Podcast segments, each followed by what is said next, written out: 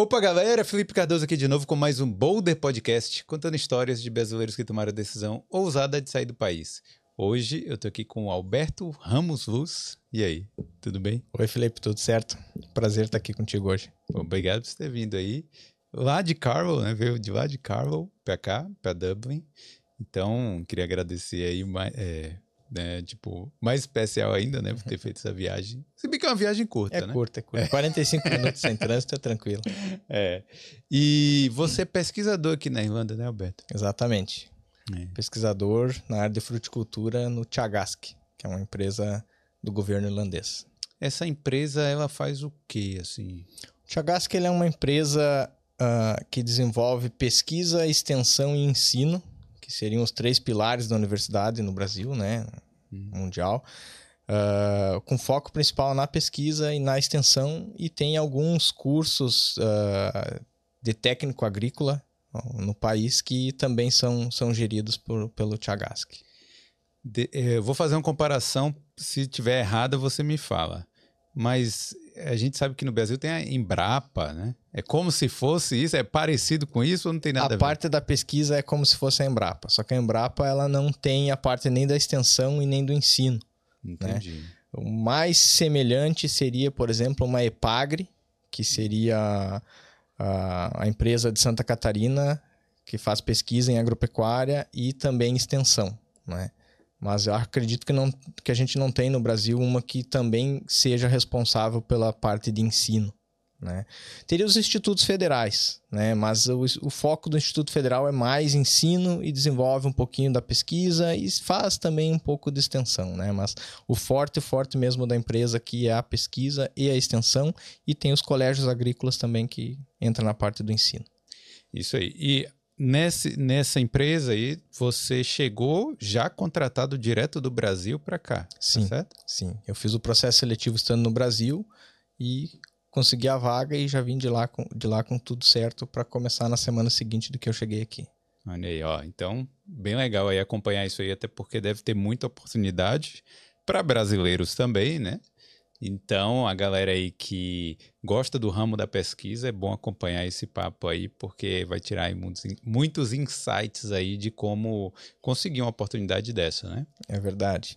Hum. Assim como no Brasil, uh, a área da pós-graduação hoje não está igual estava 10 anos atrás, quando, quando eu ingressei, por exemplo, um pouco mais.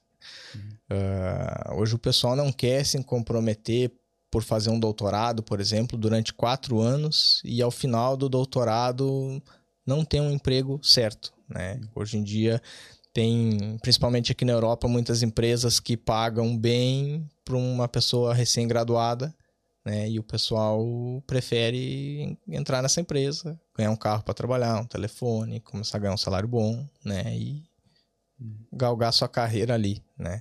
É. Mas sempre tem aqueles teimosos que nem eu que gosta da pesquisa, né? Que vai até o fundo e, e vai buscar a oportunidade, seja lá onde for, né? É isso aí. Ó, Antes da gente começar para valer, deixa eu só pedir para a galera aí que já está che chegando aqui para ir deixando o like aí. Se não for inscrito, você vê porque por causa do Alberto aqui no Boulder, aproveita e se inscreve porque tem muitas histórias de brasileiros aqui na Irlanda e em Portugal e também em outros países da Europa também, tá certo? Quero agradecer os nossos patrocinadores que estão sempre aqui na tela do Boulder, que são a Prática Consultoria, a BIM Consulting, a MH Beauty e a Skill Ireland Training. Então hoje eu quero destacar o apoio aí da Skill Ireland Training para você que está chegando aqui na Irlanda, quer trabalhar, por exemplo, nas áreas de cleaner, warehouse, né, que é o famoso armazém também, é, trabalhar em restaurante, entre outros trabalhos aí que a gente sabe que os estudantes conseguem aqui, você tem que ter um curso de manual handling.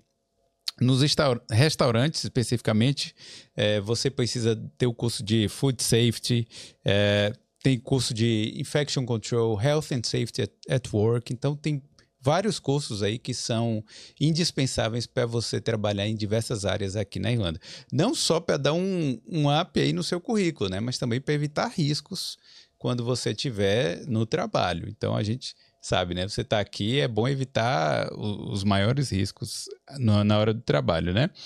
E também, né? Por exemplo, cuidar de criança, você tem que ter um curso de first aid, pediatric first aid. Então, assim, tem muitas coisas e muitos cursos. A Skill Ireland tem mais de 20 cursos que você pode fazer aí, que seu currículo vai ficar top e você vai conseguir sair na frente e conseguir o seu trabalho mais rapidamente, beleza? E esses cursos são coordenados aí pela doutora Alessandra Cordeiro, que é PhD, né, que já veio aqui também no Boulder. Então, é, os cursos têm muita qualidade.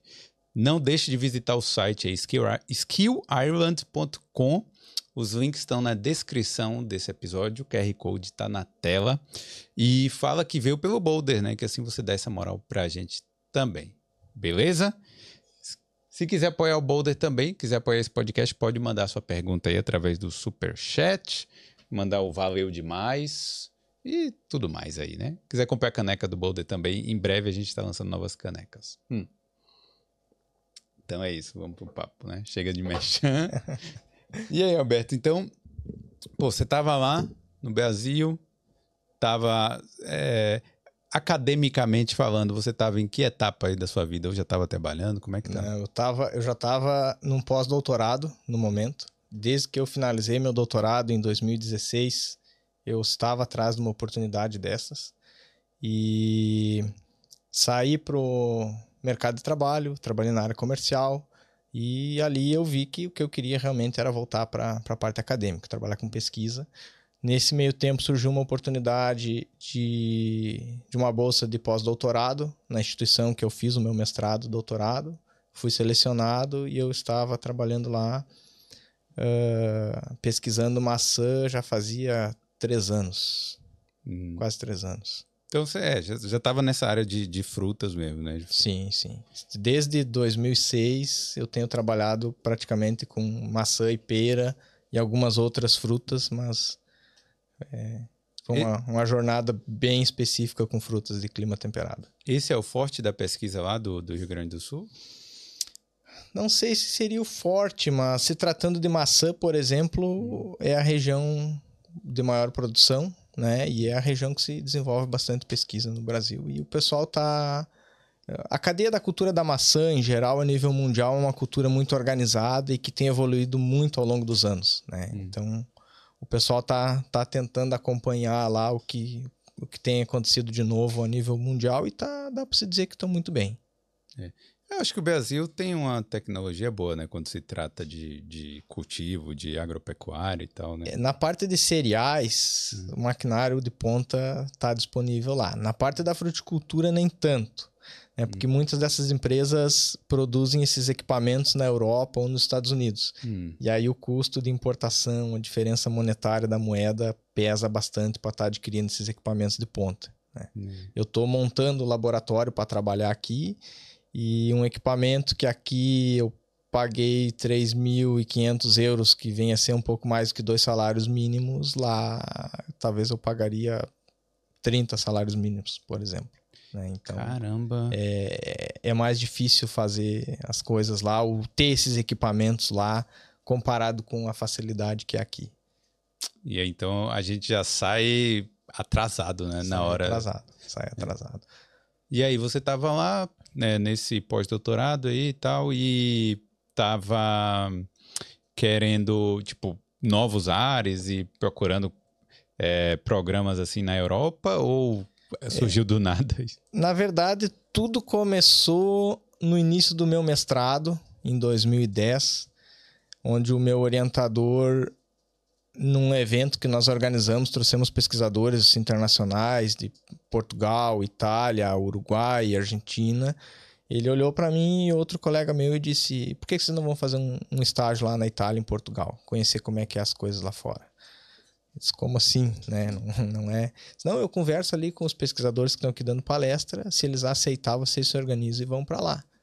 E foi o que aconteceu. Então, em janeiro de 2011, eu tive um estágio para trabalhar com poda de pereiras uh, em Portugal. E na sequência a gente ficou 20 dias na Itália e aquilo ali abriu a cabeça e a gente conheceu oportunidades diferentes, cultura diferente.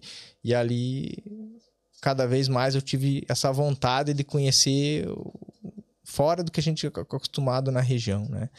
No doutorado, eu tive. Rapidinho, mas nessa época aí que você estava fazendo esse, é, essa experiência uhum. fora, você viu algo diferente, algo que a gente poderia aprender no Brasil, ou algo que, que você falou assim, pô, legal isso aqui?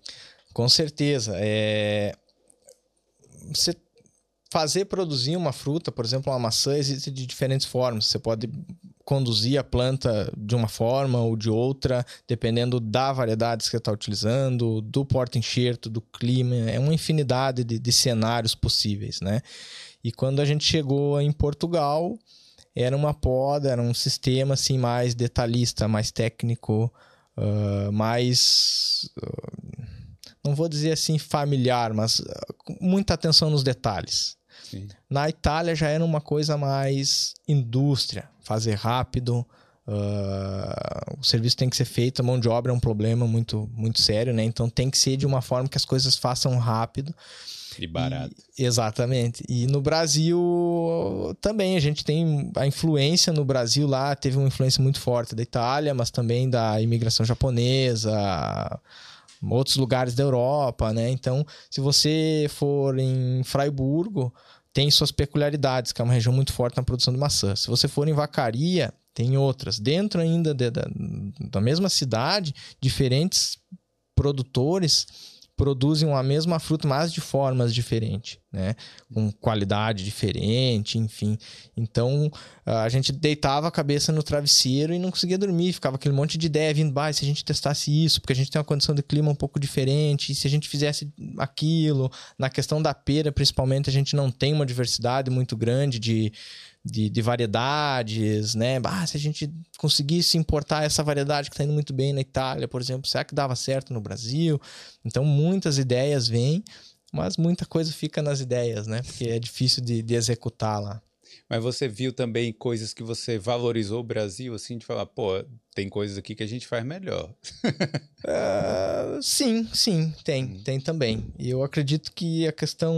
Naquela época eu era muito jovem, muito imaturo, não falava outra língua além do português. Então, no, no Portugal foi tranquilo, mas na Itália o amigo que estava comigo desenrolava um pouco italiano, mas eu comecei a entender de uma altura para frente, mas eu não conseguia me expressar né? E uma, uma diferença muito grande que me impactou nessas, nessa oportunidade foi que uh, a gente foi bem recebido nos dois lugares e tudo mais, mas a gente viu que teve uma preocupação com o nosso aprendizado em Portugal. Teve um programa de estágio para a gente aprender diferentes cenários ao longo daqueles 25 dias que a gente estava ali. Uh, e na Itália a gente trabalhou pra caramba. Nós pegava a gente às sete da manhã no hotel, devolvia às sete da noite, nós tínhamos que levar almoço e se tivesse chovendo, não tivesse chovendo, nós tínhamos que trabalhar. Era para fazer render, tipo, é um aprendizado também, mas é diferente sabe? É diferente. A gente estava ali para se especializar, para aprender e foi mais uma coisa mais mais braçal mesmo, né? E no Brasil a gente tem diferentes situações dependendo da onde a gente vai, que é assim também. A gente pega orientadores que está preocupado com o serviço ser feito, mas com o teu aprendizado Hum. Mas também, ao mesmo tempo, eles te vê, tem lugares que te vê como mão de obra e se tu aprendeu, aprendeu. Se não aprendeu, se o serviço está feito, está ótimo. Então você estava trabalhando mesmo? Lá, trabalhando, trabalhando, trabalhando. Passando o dia inteiro na tesoura, podando os pomares. Só que tinha uma diferença também. É, naquela época nem tanto, mas eu tive uma outra, uma outra oportunidade uh, de trabalho em Portugal, que fiquei dois meses também podando pomares, mas podando com uma tesoura elétrica.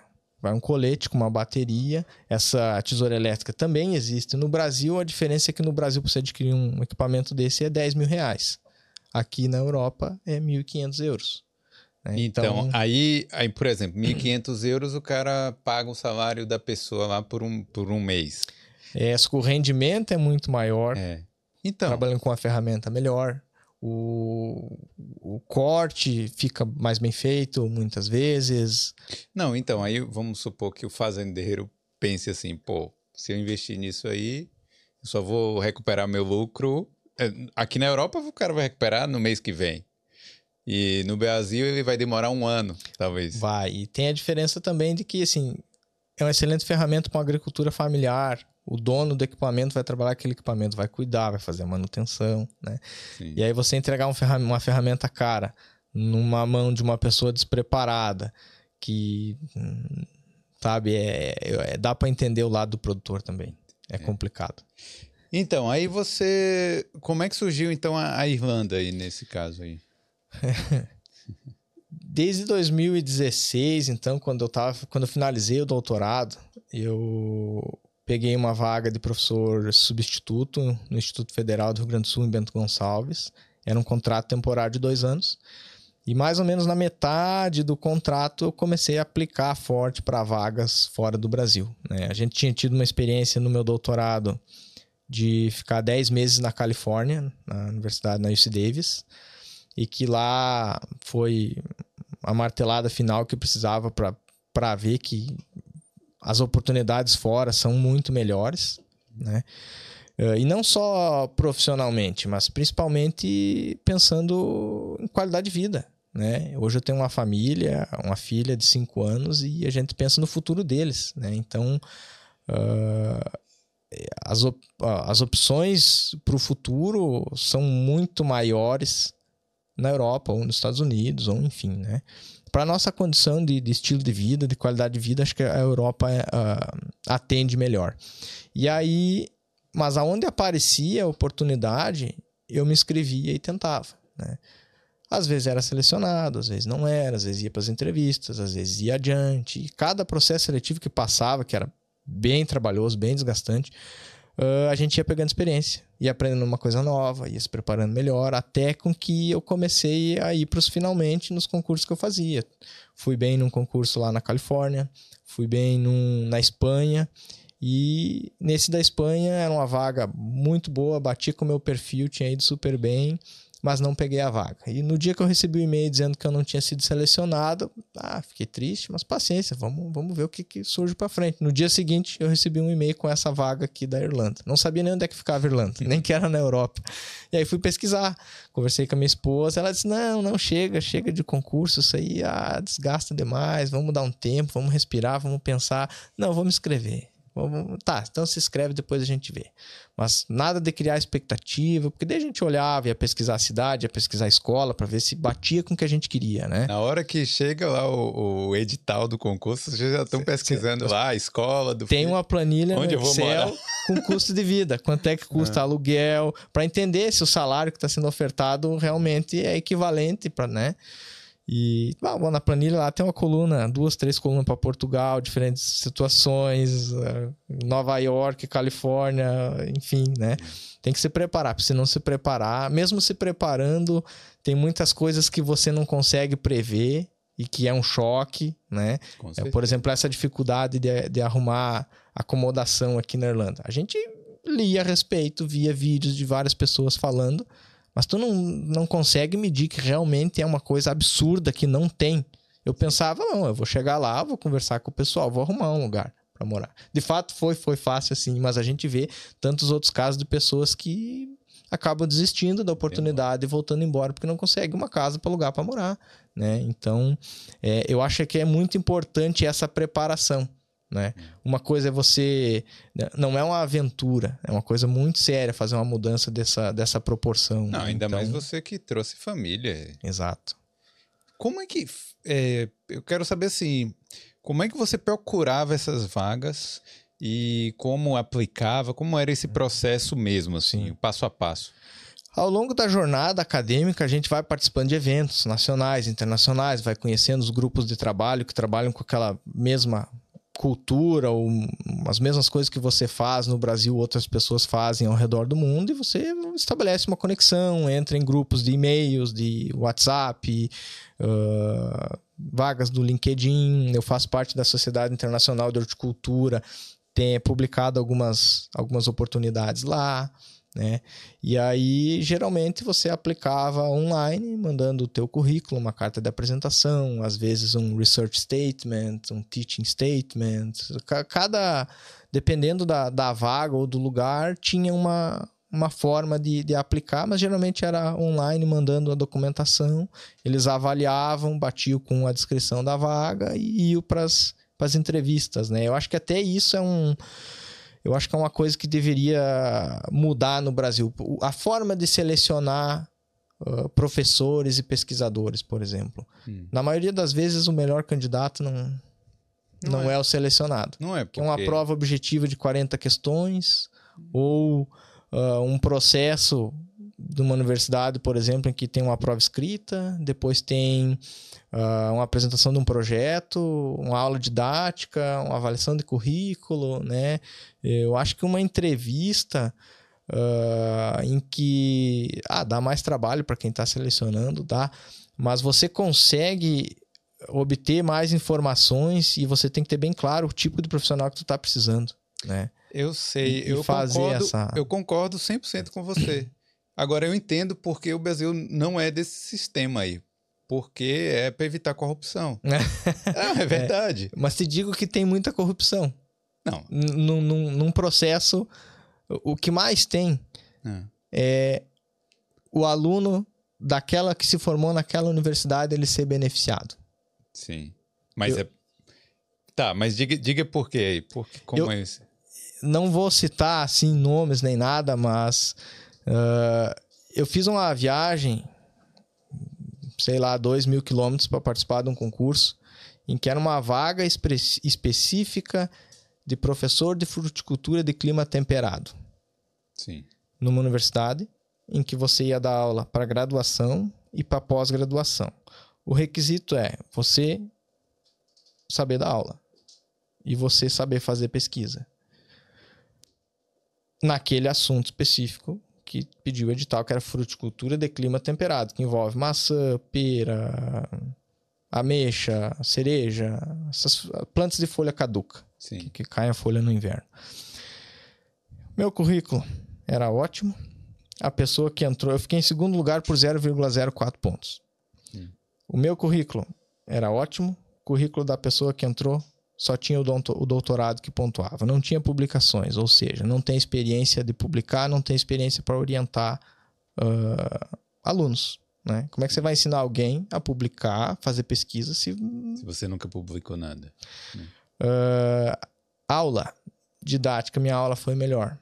Prova escrita, fui, fui pior um pouco. Hum. E aí, no projeto de pesquisa, que é muito subjetivo, eu fiz um projeto de pesquisa, apresentei conforme o que era pedido no edital e eu tirei, sei lá, dois pontos e pouco abaixo dessa pessoa que gabaritou o projeto, sabe? Sim. Só que a pessoa já estava lá, pós-doutorado, há muito tempo lá, né? Então, é... não tem como, como entender uma coisa dessa. E aí você olha no currículo da pessoa, a pessoa nunca trabalhou com uma cultura de clima temperado. Como é que ele é uma pessoa especialista em clima temperado para ensinar? Então, assim, é, sempre tem uma forma de dar um jeitinho e beneficiar quem você quer, independente do concurso que seja. É. É, isso, infelizmente, acontece bastante no Brasil. É, mas é, por exemplo, o que eu penso é o seguinte: quanto mais subjetivo você vê, você, você perdeu na parte subjetiva ali também. Que quanto mais subjetivo, é, aí mais se consegue dar um jeito ali de colocar um amigo, de colocar alguém. Sim. Claro que existe corrupção de todo jeito no Brasil, a gente sabe, né? Às vezes a pessoa consegue a prova antes e passa para alguém, e alguém consegue fazer é. uma prova, gabaritar a prova por causa disso, né? Sim. né? Mas, então, aqui, eu, a forma de colocar, um, de preencher esse cargo é como se fosse um emprego, né? É um emprego.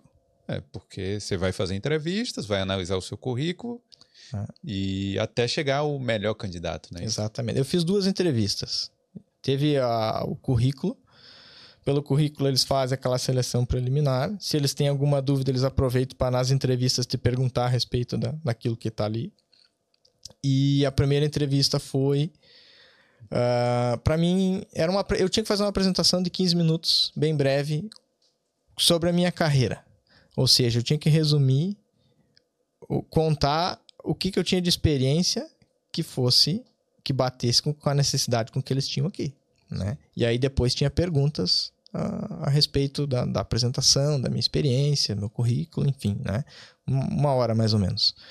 Uh, e a segunda, depois selecionou quem eles queriam, e a segunda era que eu fizesse uma apresentação uh, qual que seria o meu planejamento para resolver o problema, no caso da cultura da maçã aqui na Irlanda, né?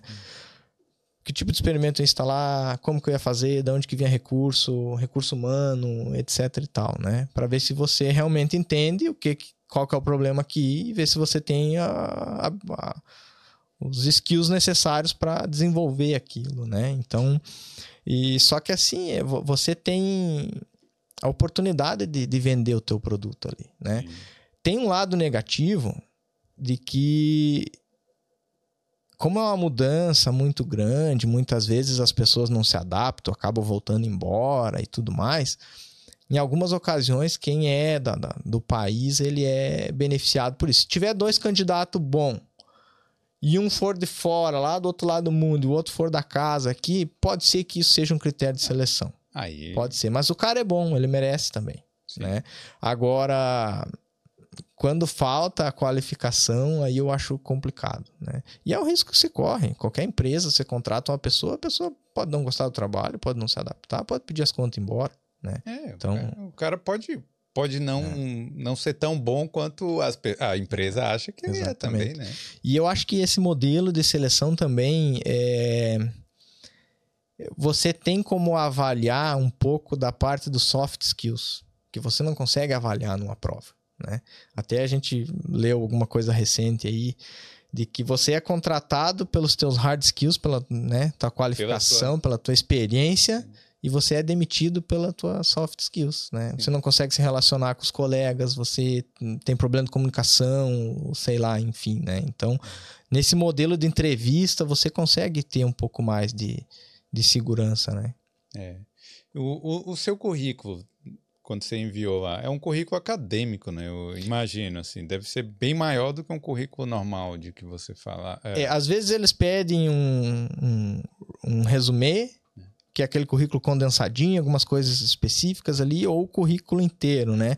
Que aí conta tudo que você quiser botar até a primeira comunhão lá, você coloca, né? Mas no nosso caso é importante ter participação em eventos nacionais, internacionais, estágios, né? Depende qual o, a vaga ou o lugar que está selecionando, eles valorizam algumas coisas, não valorizam outras, o peso é maior, menor, né? Enfim. Mas publicação vale muito, publicação de artigos científicos, a qualidade da revista que você publica, publicação de capítulos de livro, se você é revisor de artigo científico, se você está envolvido de fato na, na, comunidade acadêmica, naquela tua área de, de trabalho, de atuação. Né? Se você participa dos, dos eventos que acontecem a nível mundial, né? enfim. É. Por exemplo, eu trabalhei muito tempo com Pera, um evento que eu se eu fazia de tudo para participar e para o brasileiro é complicado, porque quando você vai sair do Brasil, você vai pagar em dólar ou em euro, é complicadíssimo. E, e esse é um outro fator também extremamente diferente. Enquanto eu estava no meu doutorado, eu participei de um, do Simpósio Internacional da Cultura da Pera. Eu trabalhava com, com pera na época. Para mim é inadmissível alguém que, que trabalha com pera, por exemplo, um pesquisador que quer ser especialista na cultura, seja lá a área que for, o cara não participar desse tipo de evento não está em contato com os pesquisadores a nível mundial na sua área de atuação, né? E só que no Brasil o aluno de doutorado tem que tirar do bolso para participar desse tipo de evento. É. Né? Aqui não, aqui está previsto no projeto, faz parte da capacitação do aluno de doutorado. Então, você participar um evento, de eventos, você publicar, sabe? A instituição que você trabalha paga uma passagem para você ir para um evento relacionado. Exatamente. Mas isso depende também, né? É, depende Não vai se tem lá no, na Coreia do. Não, onde for. Se tem recurso, né? E você tem, tem, que prever isso quando você está escrevendo um projeto, né? Uma da, da, da, da, das partes mais importantes é você divulgar os seus resultados, né? É, e você divulga de diferentes formas, com a publicação científica, com a apresentação numa palestra, num evento, um resumo publicado num evento. Uh, é importante você estar tá nesse meio de pesquisadores e, né, que trabalham com a mesma área. Então, a participação em eventos científicos é fundamental na formação de um jovem pesquisador. Né? E aqui, não vou dizer que é 100% dos casos, mas está previsto lá e tendo o recurso disponível, é pago. O, o, aluno de doutorado aqui, por exemplo, ele é quase como se fosse um funcionário. Ele é visto como um funcionário. Então, ele tem suas obrigações, ele pode, ele tira férias, No Brasil não existe isso. Hum. No Brasil, desde, sei lá, 2010, quando eu comecei a fazer mestrado, até o final do doutorado, não existe férias. Ainda mais que as férias é no momento da colheita das frutas que a gente trabalha, então não tem, sabe? Tem que Então, trabalhar de qualquer tem que jeito. trabalhar. Se quer ir num evento, junta lá todo mês, se sobra um pouquinho, vai fazendo uma poupancinha, pega emprestado. Mas lá no Brasil existe bolsa de doutorado também. Existe, né? existe, você recebe para trabalhar, mas é um. dá para sobreviver. Às vezes, dependendo da situação, dá para você juntar para participar desses, desses eventos. Mas, por exemplo, uma publicação numa revista boa hoje é mil dólares. Hum. Como é que você vai gastar? O pessoal divide entre os autores, mas é, é complicado, sabe? É muito injusto. Como? Peraí, se você eu, eu sou aluno de doutorado lá no Brasil, eu publico numa revista, aí eu, eu recebo mil dólares. Não, tu paga. Aí eu pago Tu mil paga. é estranho, mas Ah, você, tem sim. que, você tem que pagar Hum, para divulgar os resultados que você encontrou. entendi. É assim que funciona. Hum, Isso antes, pô, e- é, isso qualquer publicação, qualquer, o mínimo que seja, eu vou, vou gastar isso aí. Publicação científica. Publicação em artigos científicos, sim. Publicação em resumos de eventos, essas coisas assim, não. Ah. Às vezes você paga a inscrição do evento, mas aí, né? Eu achei que era um prêmio que você Não, fazia não, não. e aí você. E eu Ganhava. trabalhei e trabalho ainda como revisor de artigos científicos. Eu recebo os artigos, eu faço a correção e eu não recebo nada por isso. Entendi. Então é um. E, a- e aqui, como é que funciona isso? Aqui, quem é que paga esses mil dólares? Aqui está previsto em projeto. Lá você também consegue colocar previsto em projeto, mas nem tudo está linkado a projetos grandes que está previsto publicação e tudo mais, né? E aqui é um pouco mais. Aqui, na verdade, assim, a gente não fica fazendo experimentos paralelos. A gente trabalha com o que está aprovado em projeto, raramente faz alguma coisa ali em paralelo, mas é, coloca em projeto, quando é aprovado, o recurso fica destinado para aquilo. Entendi.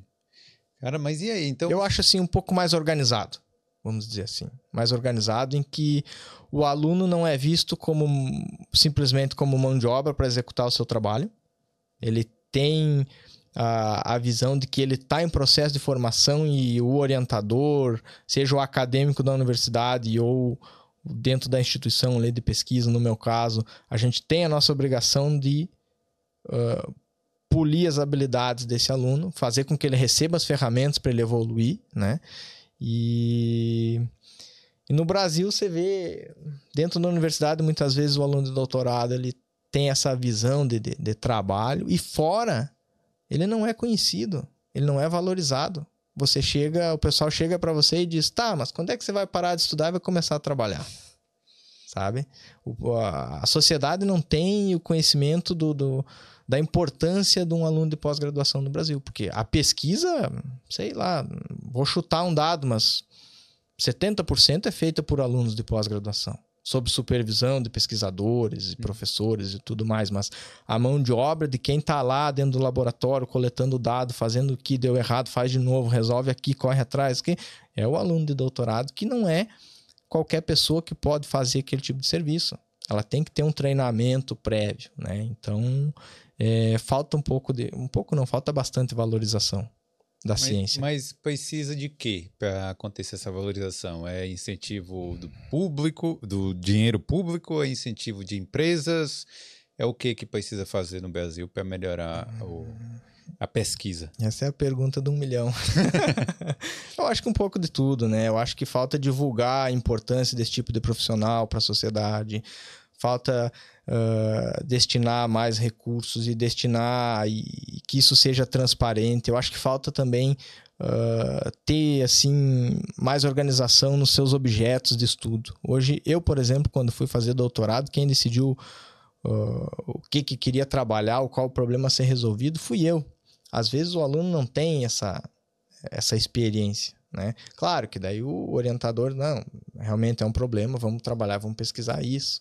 Mas eu acho que tinha que ter uma coordenação, não dá para ser cada um trabalhando de forma independente, Hum. né? Ah, eu acho que aqui, por exemplo, tem uma comunicação muito forte do Departamento de Agricultura com a instituição que eu trabalho. Né? Seja com os extensionistas que estão todo dia dentro do produtor, vendo a realidade, o que, que precisa, seja com os pesquisadores, que é quem tem a capacidade de buscar por uma solução, levantar as hipóteses e realizar os testes para dizer, não, isso aqui funciona, isso aqui não funciona, né? E com quem gera, quem decide quais são a, qual, qual vai ser a direção das políticas públicas, aonde que a gente vai botar o dinheiro para resolver o problema. Né? Então, acho que uh, cada, o pessoal trabalha um pouco de forma independente, sabe? E muita gente trabalhando com as mesmas coisas e não se comunicando. Hum. Às vezes, dentro da mesma universidade, é, dentro, dois grupos de pesquisa ou dois departamentos não se comunicam. E se estivesse trabalhando junto, naquele mesmo experimento, você conseguir tirar muito mais informação, sabe? Então, eu acho que seriam duas coisas que precisaria ser resolvidas, assim, é, é ter mais direção, ter mais foco com, com o que ser pesquisado, né? E o pessoal conhecer realmente a, a função de um pós-graduando, né? Ele não é simplesmente um, um, na maioria das vezes, né? Não é simplesmente um estudante que está ali pela bolsa, né? É. Muitos do, do, de quem está ali é porque gosta do que faz, muitas vezes está tirando dinheiro do bolso para sua formação e às vezes acaba o doutorado e fica lá, que nem eu, de 2016 até 2000 22 até conseguir de fato o seu trabalho permanente, né? Então. Caramba. É. Então, é, não, assim, é, eu falei do, do investimento público, mas é porque a gente sabe que nos Estados Unidos, por exemplo, o Google patrocina algumas universidades para fazer determinadas pesquisas e tal, e depois que tem o resultado ali daquela pesquisa, né, os, os, frutos ali do que aprendeu, eles também têm lucro com isso, porque Exatamente. eles usam... O... Exatamente, e é isso que muitas vezes o pessoal da, da indústria lá não entende, não compreende, né? Na área da agricultura nos Estados Unidos funciona também dessa forma. Tem grupos, associações de produtores em que levantam quais são os seus problemas hum. para os pesquisadores, para esse grupo que trabalha com aquelas culturas, e aí, numa segunda reunião, eles vêm e dizem: Ó, para resolver esses problemas que você tem, a gente tem que fazer um experimento assim, assim, assim, custa tanto. Envolve o pessoal da extensão, então que faz esse meio de campo, e envolve também os, os pesquisadores. E aí, o grupo de produtores: bom, esse ano a gente pode investir tanto, então a gente vai selecionar esse, esse e esse. E no ano seguinte, aquilo é prestado conta, é apresentado os resultados. Ah, beleza, nós precisamos de mais tempo. De novo, e aí funciona, é uma pesquisa mais aplicada e se resolve mais os problemas e o produtor entende a função e a importância disso, que quando vem aquele resultado, ele muda um detalhe na propriedade dele e ele para de perder dinheiro, ele aumenta a qualidade de fruto, aumenta a, a, o seu retorno, né?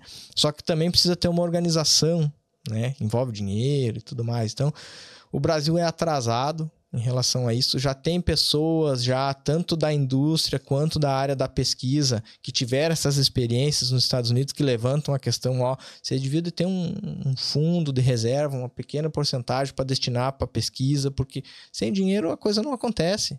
Né? Então tem que pagar as despesas. Uh, que nem eu, eu trabalhava na Universidade do Estado de Santa Catarina e nós tinha pesquisa desde Lages, que era a cidade que eu residia, a São Joaquim, uma cidade de uma hora e meia de distância, a São Francisco de Paula, três horas e meia de distância no estado vizinho. E nós tínhamos que pegar um carro, muitas vezes um carro alugado, pagar combustível, pagar os custos, se deslocar, passar o dia lá, coletando dado, voltar e tudo mais, Foi. né? Então é envolve custos, não adianta. Como é que é a sua rotina aqui? Minha rotina aqui é bem mais tranquila.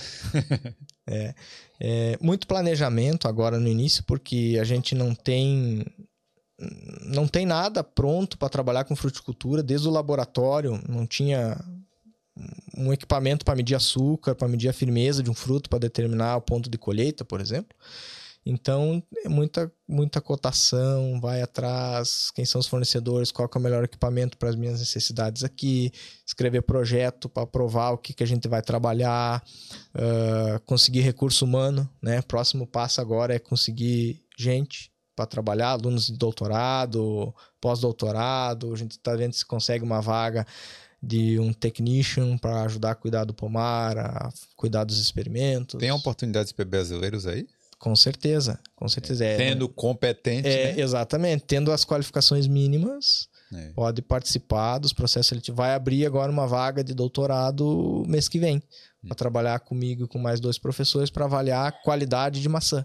Hum. Qualidade das maçãs que estão sendo produzidas aqui. A gente implantou um pomar com 48 tipos diferentes de maçã.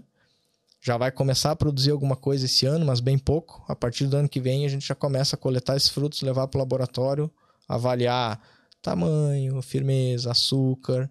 A parte sensorial vai ser uma colega daqui de Dublin, do Tiagask também, que vai determinar com duas metodologias e vai ser avaliado também preferência do consumidor. Então, o orientador acadêmico, que é um professor da Atlantic Technological University, lá de Galway, se eu não me engano, ele vai fazer a parte experimental de ofertar para a população e medir, Isso é testar, para a gente entender qual que é o gosto, qual que, o que, que o, o irlandês está buscando numa maçã, para a gente não só levar em conta a parte agronômica de campo, qual que está produzindo mais e tudo mais, né? Então, essa vai ser uma oportunidade que vai abrir aí mês que vem e é aberto para qualquer um.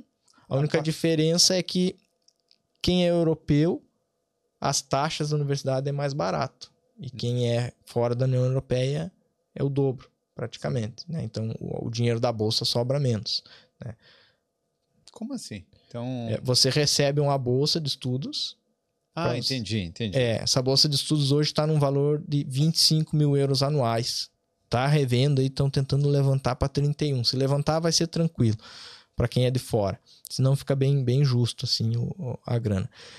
Só Aí- que aí tem a taxa que a universidade cobra para você fazer o doutorado lá. No Brasil não se cobra. A universidade ah, Federal. federal, do governo estadual, não tem custo. A bolsa ela vem limpo para as suas despesas, né? Aqui não. E aí essa bolsa prevê dos 25 mil, 6 mil euros, que é para cobrir os custos da universidade. No caso do europeu, o custo é 5.750, 5 mil alguma coisa. Não, 5.250. Então, aquele 6 mil cobre tudo. Sobra 19 limpo para ele passar o, o, o ano, para as despesas Pagar dele. aluguel. Exatamente.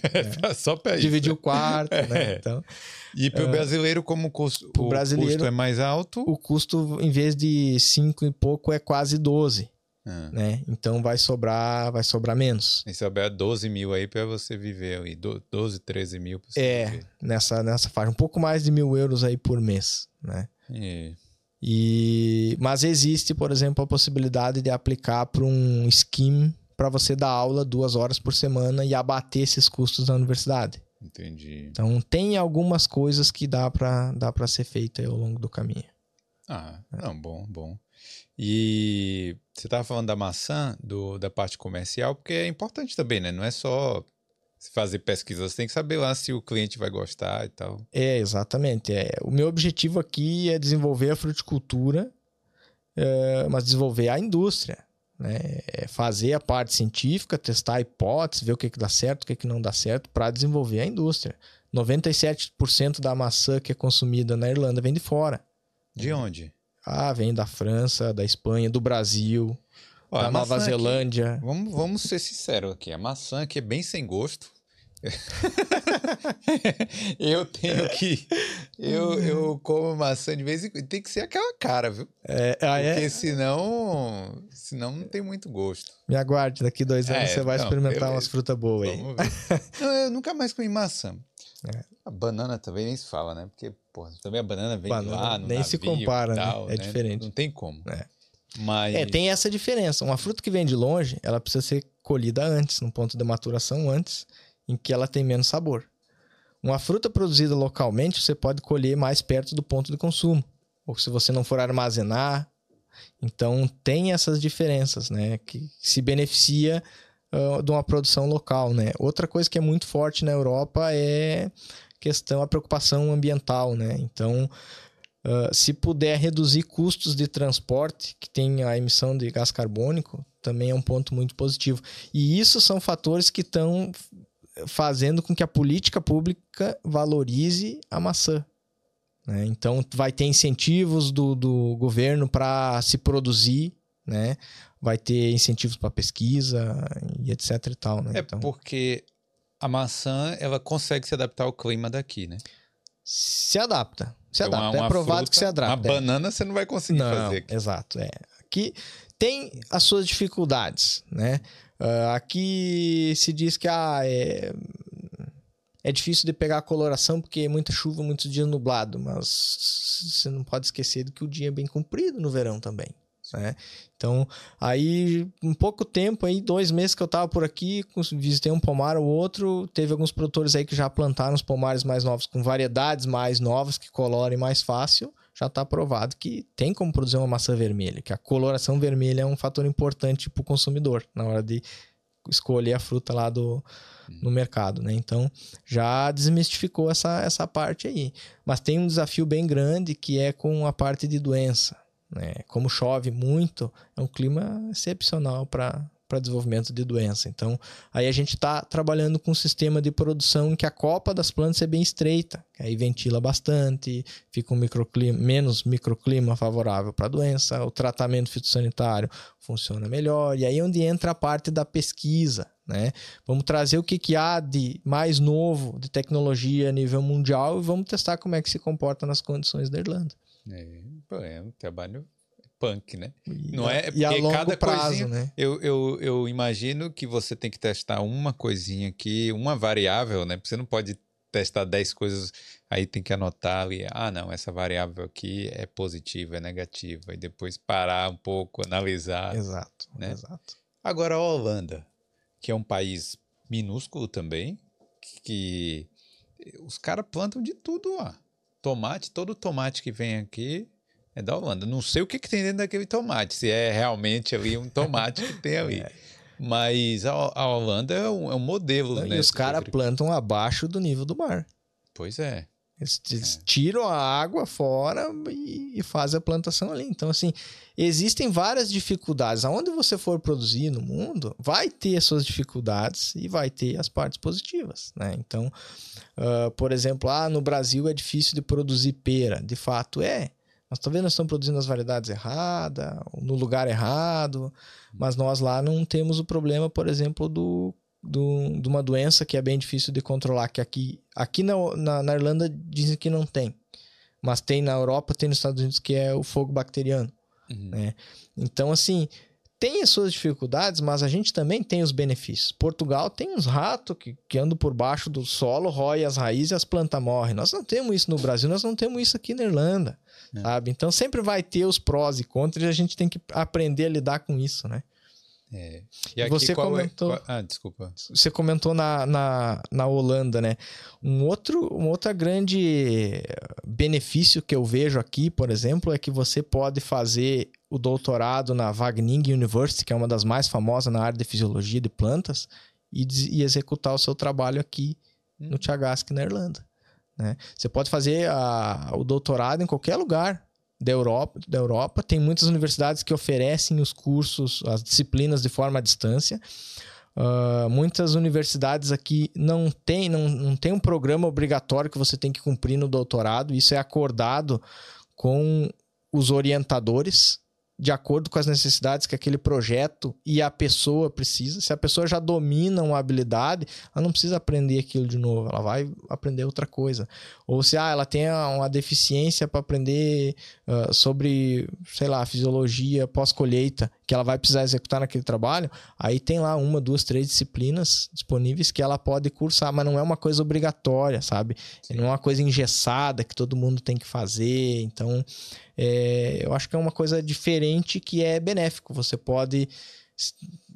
Você vai ter um network de dois lugares diferentes. Você vai ter do pessoal daqui e do pessoal da parte acadêmica lá. Você vai poder viajar para lá, fazer uma parte do trabalho lá, por exemplo. Né? Então, Mas isso você diz assim, ah, uma pessoa que já está fazendo doutorado em, um- em algum lugar pode entrar em contato com vocês e organizar. Eu não, não, ex- não entendi a logística direito de como funcionaria. É, vou dar o exemplo aqui meu, né? Nesse projeto de, de qualidade de fruto, é, tem uma modalidade de, de bolsas que chama Walsh Scholarship dentro do Tiagas, que é o Tiagas que paga. Pra... Só que nós não damos título de doutorado para ninguém, nós não somos uma instituição de ensino. Então nós temos que fazer um projeto em parceria com uma universidade Ah, sim. e que bata né, as necessidades daquele projeto e aí a pessoa vai ganhar o título, vai fazer disciplinas na universidade e vai executar todo o trabalho dentro do, do Tiagasc. Isso pode ser feito com qualquer universidade. Né? Então, eu agora estou conhecendo, já conheci algumas pessoas aqui na Europa no meu ramo de trabalho e eu estou buscando estabelecer esses, esses, contatos, essas conexões para a gente fazer esses projetos e abrir essas oportunidades em que a pessoa vai vir, vai executar um projeto, mas vai ser aluno lá da Wageningen University, da Universidade de Bolonha. Né? Então, não necessariamente tem que ser de uma universidade dentro da Irlanda. Entendi. Né? Isso é bom, né? Isso que, é bom. Que gera uma flexibilidade e também um intercâmbio também. Né? Exatamente. Né? E quem já está fazendo doutorado, por exemplo, nos Estados Unidos ou qualquer lugar do mundo, que queira fazer... Eu, o que eu fiz, por exemplo, foi o doutorado sanduíche, que a gente chama. Que a gente uh, vai ter uma experiência num outro instituto de pesquisa ou numa outra universidade por um determinado período, executa um projeto lá, enfim, né? geralmente uh, linkado a alguma coisa do projeto original que você já está fazendo. Aí você pode conseguir uma bolsa. Eu consegui uma bolsa no Brasil da CAPES, se eu não me engano. Tem algumas modalidades específicas para esse intercâmbio, digamos assim, que é para a pessoa pegar uma experiência, fixar uma outra língua, né? Uh, ou a pessoa pode também, uh, se ela não conseguir a bolsa, ela fazer uma solicitação para o órgão de fomento que ela já tem a bolsa de doutorado, dizendo que ela tem a possibilidade de fazer esse estudo, se eles podem manter a bolsa do Brasil. Eu tive um caso assim, até o rapaz está tá concluindo o, o estágio profissional dele aqui, uh, o Jorge Atílio, até um abraço para ele, muito obrigado do, de todo o auxílio que ele me deu. Ele está retornando uh, depois de amanhã para o Brasil, lá para a Universidade Federal do Pelotas. E aí se eles permitirem manter a bolsa, ele pode vir para cá e manter a bolsa do Brasil. O, o valor que ele recebe é, é menor, né? Sim. Mas aí existe a possibilidade de a gente conseguir, por exemplo, uma acomodação para ele aqui. E aí ele não vai ter o custo de acomodação, que é o custo mais pesado, né? Então viabiliza. Então existe essa possibilidade também. Quem já está cursando o doutorado lá, quiser ter uma experiência aqui, pode entrar em contato comigo, se for na área da fruticultura ou se for em outra área que o Tiagasque trabalhe, é possível de, de, de, se arranjar também. E alunos de graduação também, quiser fazer um estágio uh, de férias ou um estágio final, também existe a possibilidade. Esse aí não tem bolsa, não. não esse não tem bolsa, não tem bolsa. Mas se não tem bolsa, existe a possibilidade de conseguir acomodação. Olha aí. Que é o custo principal. Isso né? é uma boa. Se for, se tiver cidadania europeia, por exemplo, existe a possibilidade de se conseguir algum auxílio. Hum. Mas aí, ou se não. Tem, tem, que, ter, tem que ter visto de trabalho. Tem que ter a, a possibilidade de trabalhar aqui para poder oficializar um, um, pagamento de um auxílio de alguma coisa. Né? E aí, quem vem de fora não tem como fazer isso. Né? Agora, se for um cidadão europeu, existe essa possibilidade. Mas, eu, mas caso a pessoa não tenha o um passaporte europeu e tal, mas. Ah, tem uma graninha guardada, consegue fazer um estágio não remunerado aqui. Dá, dá para arrumar isso? Dá né? para fazer. Tem, tem dois alunos vindo lá da, da UDESC de Santa Catarina em janeiro e fevereiro para ficar 30 dias tendo uma experiência aqui. Desenvolve o inglês, né? aprende algumas coisas novas, ajuda aí a tocar os experimentos e tem a oportunidade de conhecer um pouco da cultura da, da Irlanda, praticar o inglês e a gente conseguiu, não é sempre que consegue, mas nessa ocasião a gente conseguiu vaga no, na pousada dentro do, do Tiagasque sem custo nenhum para os estudantes. Então, existe a possibilidade também. E o seu inglês já era bom quando você conseguiu esse trabalho aí? Ou... Dá para se dizer que sim. A gente sempre precisa melhorar, né? Mas eu tinha feito alguns cursos no Brasil e eu fui fazer esse doutorado sanduíche nos Estados Unidos. Aí lá fiquei 10 meses, aí lá desenvolveu. Né? E aí depois que eu voltei, eu sempre procurei me manter ativo, né? Assistindo tudo que assisti na televisão inglês e acompanhando Uh, hoje é, é interessante que é fácil, né? Todas as universidades fora têm os seus canais no YouTube, eles divulgam os trabalhos que estão fazendo, os resultados. Então, a gente ficava por dentro da parte técnica e praticava o inglês ali, né? Às vezes conversava com alguém de fora que vinha, mantinha contato com os amigos de fora, né? Mas sempre com a preocupação de, de não deixar morrer o inglês, né? Porque uma hora ou outra ia precisar. E aí fazendo entrevista uma em cima da outra, né? É. Não, então, dava, assim, me virava, me comunicava, mas a gente sempre precisa melhorar, né? Quando tem essas oportunidades, por exemplo, na Espanha, que você falou aí, é, ia ter que falar espanhol lá, não, não era fiz tudo em inglês. Em inglês tudo mesmo. Inglês, tudo em inglês. E você iria conseguir manter o trabalho lá só em inglês? Sim, ter... sim. Ah, claro que ao longo do tempo ia ter que aprender o espanhol, né? E aí era na região da Catalunha, era diferente ainda, ia ter ah, que aprender é, o catalão. catalão. é. é. Mas são, são oportunidades, né? Hum. Aprendiz, Mas... Aprendizado nunca é demais, né? E essa coisa de vir com a família pra cá e, e os outros aspectos aí que você falou da qualidade de vida e tal tá gostando, tá se acostumando? O que, é que você tá achando aí? Tem os seus pontos negativos, né? Não dá para romantizar tudo, né? Mas se tu colocar na balança, é muito melhor. É muito melhor. Questão de segurança, questão de oportunidades para minha filha, questão de tempo com a minha filha. Uh, por exemplo, no Brasil, para você tirar férias, parece que é um bicho de sete cabeças você ir lá e pedir a tuas Por férias. Favor. É, tipo, estão te fazendo um favor. Cara, é um direito teu, é. sabe? Aqui eu tenho direito a 25 dias por ano de férias. Tá bom, eu, viu? Única, tá é, bom, viu? a única obrigação que eu tenho é. é de tirar duas semanas seguidas. O resto, se eu quiser tirar meio dia de férias para ir na, na, na escola dela, num evento que vai ter lá, eu tiro. Sabe? Não, e sem precisar explicar. Não, eu boto lá no sistema. Se eu tenho um pouco de urgência, eu ligo pro meu chefe e digo pra ele: ó, vou precisar tirar meio dia de férias tal dia. No início eu pedia, se dava, ele chegou para mim e disse: cara, é direito é teu. É. Tu tira quando tu quiser. Não comprometendo o teu trabalho, cara, não vou tirar minhas férias não, na safra que tem que colher e avaliar as maçãs. Não, hum. né? Isso seja, não, não vai fazer emprego nenhum. Mas é, existe uma flexibilidade, cara, essa flexibilidade não tem dinheiro que pague sabe? Você poder participar, eu fui num, num, evento da escola dela lá. Cara, no Brasil não ia ter condição de fazer isso, sabe? Não, e o que eu mais gosto aqui dessa parte do trabalho é essa, porque você começa a trabalhar e você já tem direito às férias, né? Você trabalha um mês e você já tem ali dois dias de férias, né? É, eu vim pra cá, eu comecei a trabalhar no dia 8 de agosto. Hum. E no dia, sei lá, início de outubro, eu tirei sete dias de férias. Olha aí. É. para voltar pro Brasil e fazer a viagem de volta e trazer elas, mala e, e tudo mais, né? Então. É, porque é no diferente. Brasil a gente trabalha 12 meses, aí no 13 terceiro mês a gente pode começar a tirar as férias. Exatamente. Se o patrão deixar. deixar. é, a galera vende as férias, é uma bagunça, né, cara? É, e eu tava em alguns, por exemplo, quando eu trabalhei.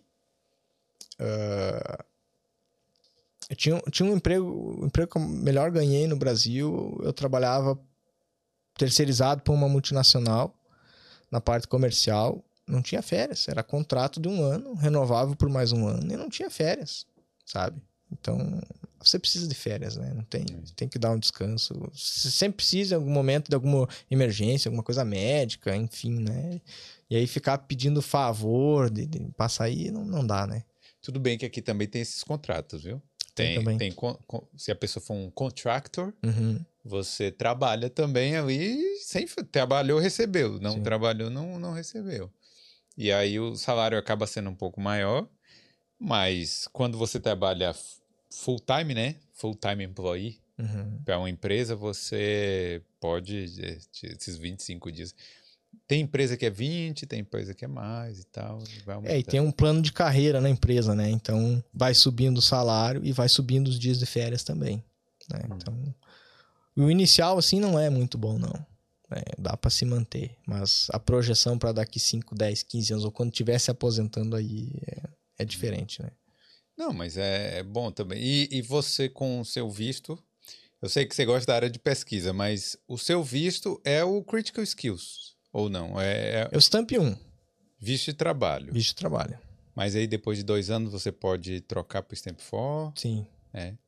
Então aí tem uma flexibilidade também de Sim. poder trocar de trabalho. Eu não tô, tô falando que você vai trocar nem que você precisa, mas tô falando assim, que existe Não essa, chega de trocar, chance. né? Cada dois anos nós estava fazendo uma coisa diferente, morando numa cidade diferente, se adaptando é. tudo, né? Então... Aí você imaginava aí, há dois anos atrás, que você ia estar... Tá pesquisando maçã. Eu imaginava que eu ia estar tá em algum lugar, mas não na Irlanda e também não com maçã, porque quando eu entrei no, no, no mestrado, eu queria trabalhar com pera. porque eu tive uma experiência. Eu trabalhei de, de, estagiário dois anos na Embrapa, trabalhando com pera, e eu vi que era uma cultura assim desafiadora, sabe? Com potencial muito grande no Brasil, mas não era simples. Muitos produtores bons na área da maçã não, não conseguiram produzir pera. É e a pera é mais ou menos. Né? É, não gosta tanto Não come pera, tanto, né? é, mas é uma fruta cara, dá para ganhar dinheiro com ela. E aí, e tem demanda no Brasil. A situação que tem a maçã aqui é a situação da pera no Brasil. 90% da, do consumo de pera no Brasil é de fruta que vem de fora. Ah, Agora, é? há pouco tempo atrás, aí, 20 reais o quilo da pera no mercado. E vem de onde essa pera? Ah, vem, a maioria vem da Argentina, alguma coisa da Espanha, de Portugal. Mas, cara, por que o Brasil, com o potencial que tem, a- a- o alimento é tão caro no Brasil? Me, me, me diga aí por quê. Cheguei aqui e disse pros caras que não, não tava consumindo carne de gado lá. Como não? Vocês são os maiores produtores lá, carne boa e tal. Cara, muito caro. mano. Passamos da carne de gado pra carne de frango e diminuímos a quantidade, vamos comer mais massa, um bacon, Ovo. uma coisinha. né? Então, cara, tá, é complicado demais, né? Mas isso eu acho que são os outros problemas. Logística, é, ou não? Dependência muito, de muita coisa de fora, eu acho, né? Por exemplo, na agricultura, o adubo é cotado em dólar, vem de fora, né? Hum. Aí o Mas dólar o Brasil dispara. não consegue produzir o adubo também? Não consegue fazer essas... Boa pergunta. Acho que não, muita coisa não, né? É difícil saber. Mas, por exemplo, produção de algodão, né? São dos maiores produtores de algodão, não sei se o maior ou um dos maiores, e, e aí manda o algodão para fora, Pra faz China. as roupas fora, vem as roupas, a gente compra roupa importada, com matéria-prima que é a nossa, né? Então, O eu não, eu não entendo, essas coisas eu não entendo. cacau, a minha região, pô, maior exportadora de, de cacau do mundo nos anos 80, ó. Certo? E aí, o Brasil, o chocolate do Brasil é uma piada, né, cara? Falar a verdade. É, não quer se comprometer aí com os produtores de cacau, mas, pô, o chocolate do Brasil não, tem comparação com o da Itália, da Suíça, da, da Alemanha. Tá precisando viajar pro sul, vai lá em Gramado, conhece o chocolate de Gramado lá. Já fui lá, mas já faz muito tempo. Eu era É. criança ainda, não, não tenho como lembrar. Mas. Mas, pô, eu- a Bahia mesmo. Desculpe, né? Mas devia ter ali, devia ser profissional de, de produção de chocolate. O próprio café, né? O café do dia a dia no Brasil não é um café É, bom né? que a gente encontra aqui fora, né? Pois é. E aqui, tudo bem, né? Aqui o negócio é o seguinte: o euro é tão forte que é- você consegue comprar qualquer produto barato em qualquer lugar do mundo. Então, o café vem do Peru, vem da Colômbia. Colômbia, Nicarágua, sei lá de onde vem. E chega aqui barato pra gente, a gente consome aqui, consegue consumir É. tranquilo. É, onde tiver né, a melhor qualidade, aqui na Irlanda a gente consegue comprar. Então o Brasil aí tem esse problema, porque se você for dolarizar tudo lá, não tem como. É, é, fica muito caro, né? E os itens básicos estavam ficando muito caro, né? Quando eu saí de lá, meu Deus, era um aumento em cima de aumento e a gente não conseguia ter mais as coisas básicas dentro de casa, né? Então, e nós não ganhávamos assim salário mínimo, né? Então, eu fico pensando como é que uma família ganhando um, dois salários mínimos sobrevive, né? É, eu não sei. É difícil, É. é, difícil, mas Agora aqui, chega aqui uma família, dois trabalhando, cada um ganhando um salário mínimo, tá ótimo. você consegue viver de boa, né? não sendo talvez um lugar muito caro em Dublin aí, né? O aluguel subiu muito, né, nos últimos anos, mas dá para viver bem. É. O básico, né, é bom. Não, e, e- e- e o básico tem qualidade também. É. A fruta lá, tirando a maçã, né? Aqui, eh, você deve ser curioso em relação a saber de agricultura aqui também e tal. Como, o que que tem de fruta aqui? O que que planta de fruta aqui Nada. na Irlanda? Ah, se planta um pouquinho de maçã, por exemplo, maçã. Mas aí são três tipos de maçã diferentes. Tem a maçã que é para consumir natura, que você come no mercado e come. Aí tem a maçã para culinária, que é uma coisa que no Brasil não existe. Hum. Ah, que é a maçã mais produzida aqui, talvez também, não sei se no Reino Unido em geral, mas aqui da Irlanda, considerando a Irlanda do Norte, também é a Bramley, que é uma maçã para culinária, para você consumir ela em natura, assim, ela não é boa. E tem as maçãs para cidra. Ah, a cidra é uma outra. cer- é, Não é cerveja, é a cidra, que é a Bulmers. é- Exato, que é uma maçã um pouco mais ácida, né? E que no Brasil também, no Brasil você faz cidra da maçã que se consome a fruta in natura do refúgio que sobra lá do pomar e vai, né? Então a gente tem uma visão no Brasil, por exemplo, que a cidra é um espumante barato. É, cidra cerezé. É, você toma lá, rapaz, é, não é bom. Aí eu vim com essa, com essa coisa que cidra não era bom. Aí experimentei uma cidra aqui, rapaz, é, é outra, outra coisa, não tem nada a ver com a cidra no Brasil. É verdade. né? Então, mas exige você ter um fruto diferenciado também para fazer um produto bom, né? Ah, tem alguma coisinha de produção de É morango. ameixo, pêssego, morango. Morango, talvez das frutas é o que, que é um pouquinho mais forte. Blueberry. mir- Não, Mirtilo. Mirtilo Não tem um vem daqui? Tem um potencial muito grande de produção aqui. Não talvez- é daqui? Eu achei que era não, daqui. não, tudo de fora. Tem alguma coisinha ou outra, assim, pequenos produtores que tem um nicho de mercado. Ah, por exemplo, se for lá para Tipperary, tem o The Apple Farm. Ele tem a maçã, que é o principal, mas ele tem de tudo. Ele tem framboesa, ele tem a parte turística, você pode acampar lá com o seu trailer. Ele tem a parte turística envolvida, né? Aí ele tem uma diversidade. Ele tem ameixa, ele tem morango, framboesa. Tem um burrinho lá, você pode ir com a criança lá para dar uma volta. Tem a área de camping. Tem os seus produtos beneficiados. Tem o suco, a cidra, a geleia, isso, aquilo, né? Mas aí é um nicho de mercado. Não é para todo mundo, né? Então... Não é larga escala Não, assim não. que a pessoa vai, produz. E é maçã. Mas e tudo no verão. É, colheita vai acontecer, por exemplo, lá em setembro. Colheita dessas frutas e da maçã. né? Tem variedades mais precoces, mais tardias. As tardias aqui já não. Pelo menos é o que a informação que eu recebo que não vai tão bem. Mas tem algum, algumas coisas aí que eu, que eu discordo, que eu tô testando e vou eu decidir se realmente de fato não dá ou dá e tem que fazer diferente para dar certo, né? Ah, mas é isso. Hortaliça aí tem bastante cenoura, ah, brócolis, alface, essas coisas assim, é, tem bastante. é- E o que é forte realmente na agricultura aqui é cereais, né? Cereais de inverno, Que, é, que tipo de cereal? ah, trigo, ah, soja é uma das coisas que não é plantada aqui. Mas não vem da Ucrânia, que disseram que depois que teve a guerra lá, que ficou. Não, as maiores produtividades de- desses cereais do trigo. É, é aqui na Irlanda. Ah, a nível mundial. Tipo, e a pesquisa é muito forte em cima disso. Batata a também. batata. sim. Melhoramento genético da batata é muito forte. E a parte animal, né? Parte de gado, gado de leite, gado de corte, porco. Sim. Isso, isso é muito forte. Você falar. Ah, parte, por exemplo, dos laboratórios, pós-graduação, é, é conhecido na Europa inteira pela parte animal. Aí, por exemplo, vai falar de fruticultura e ninguém sabe quem que é Tiagasque na vida. né? É. Até agora. Vamos mudar isso aí. É, é, eu acho, pô, eu acho interessante isso, porque assim, você tem uma visão diferente. Você chega aqui e você fala assim, pô, os paradigmas que tem aqui, eu vou tentar mudar, vou, vou ver, né? Você, você tem que mostrar esse serviço. É, é o que o meu chefe me fala, cara. A nossa sorte é que você chegou com a cabeça totalmente diferente. Sem os vícios que, que o pessoal tem aqui. Mesmo o pessoal que tem bastante experiência, tem alguns produtores que, que participam desses eventos fora, estão por dentro do que, que tem de mais novo ah, a nível tecnológico, a nível mundial.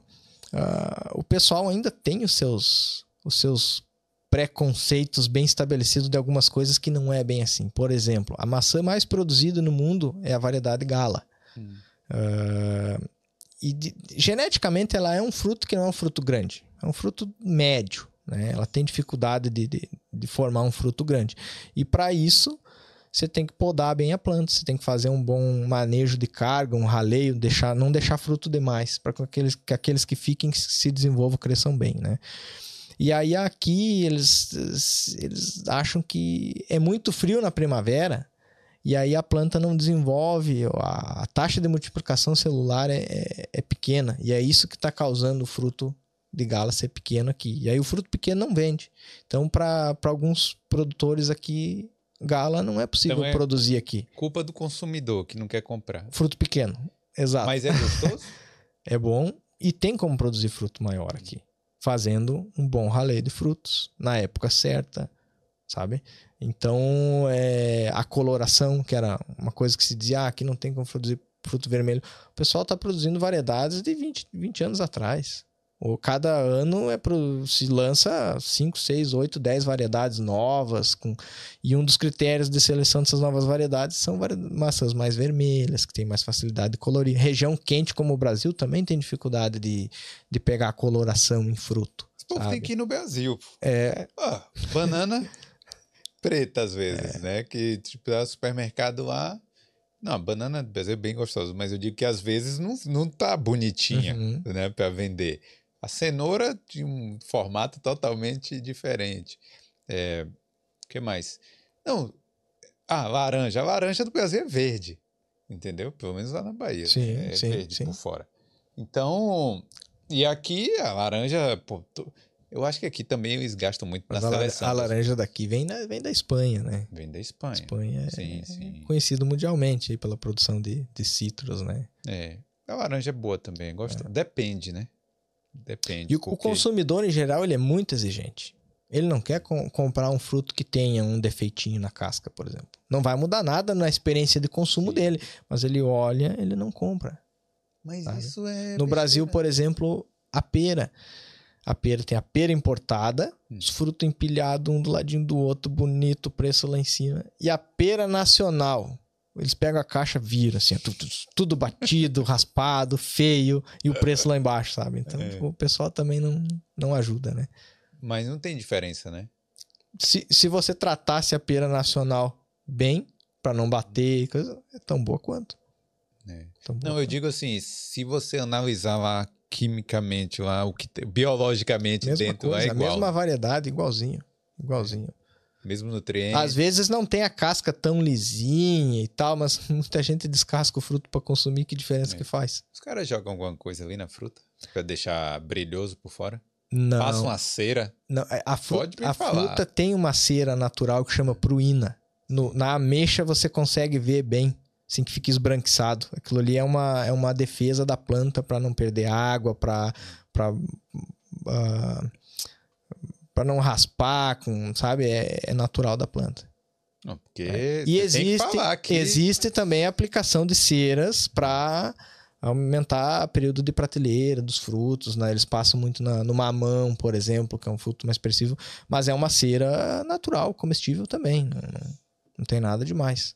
E não tem que lavar antes. Não, não lavar, você tem que lavar sempre, né? Qualquer produto natural que você comprar é bom você lavar, né? lavar as mãos também. Então. Lavar. Então, é, mas não que haja necessidade que vai ter alguma coisa ali, um químico, não. Hum, tá bom. Ó, eu vou perguntar se tem alguma coisa no chat aí, pra gente ver aqui se. Como é que tá aí. Mas. Tem algumas perguntas aqui. Manda o Júlio César tá perguntando por que a pera é feia e pequena aqui. Depende. Aqui na Irlanda? depende, é, depende da onde essa pera, né? Ah. É. O fato dela ser pequena pode ser genética, pode ser uma, um manejo de carga deficiente, adubação deficiente, vários fatores, né? E, e, feio é muito relativo, né? O que é feio para ti pode não ser para mim, então. é. Mas você fica pensando o tempo inteiro assim, qual é o objetivo final assim das pesquisas? É tipo assim, fala, pô, eu quero fazer o fruto mais bonito, mais produtivo, mais é, desejado, é o que mesmo? Resumindo, o meu é. objetivo é que daqui 20 anos, em vez da, da Irlanda estar importando 97%, que ela esteja importando 60%, 70%. Se eu conseguir aumentar a produção interna a fim de suprir uma demanda que representa uns 20, 25% daqui 20 anos, tá ótimo. 20 anos. É, porque uma frutífera, a vida útil dela de um pomar é mais ou menos 20 anos, né? Estou testando variedades, depois eu tenho que testar modelos produtivos e para você dizer que uma variedade dá certo ou não dá certo é no mínimo 8, 10 anos, não tem como dizer isso antes. E como é que você vai lá no fazendeiro que está acostumado a fazer a parada lá do mesmo jeito aí há 30, 40 anos. Aí você vai falar, olha, testa essa, essa semente aqui, essa coisa aqui que vai dar certo uhum. daqui é. a 10 anos. essa mudança cultural é, um, é uma dificuldade em qualquer lugar. Qualquer lugar. Mas uma coisa que eu notei aqui é que o pessoal que está produzindo aqui, ele tem essa vontade de fazer diferente. Ele sabe com que o que eles fazem pode ser melhorado. Né? Inclusive, tem dois produtores em que a gente fez uma reunião, eles pediram umas dicas lá e eles vão implantar pomares novos nesse modelo mais moderno hum. para testar, para ver como é que vai. Tem um outro produtor grande aqui perto de Dublin que plantou 35 hectares num sistema já mais moderno do que se vinha praticado até o momento. Então, assim, o pessoal está aberto para mudança aqui e são poucos produtores, né? Se a gente quiser aumentar a produção de maçã, a gente vai ter que colocar novos produtores a plantar. E tem muita gente de outras áreas na, na, agricultura que tem interesse de plantar maçã. Não é tão simples porque é um sistema complexo. É diferente, por, por exemplo, de cultivar cogumelos, que é uma coisa bem forte aqui.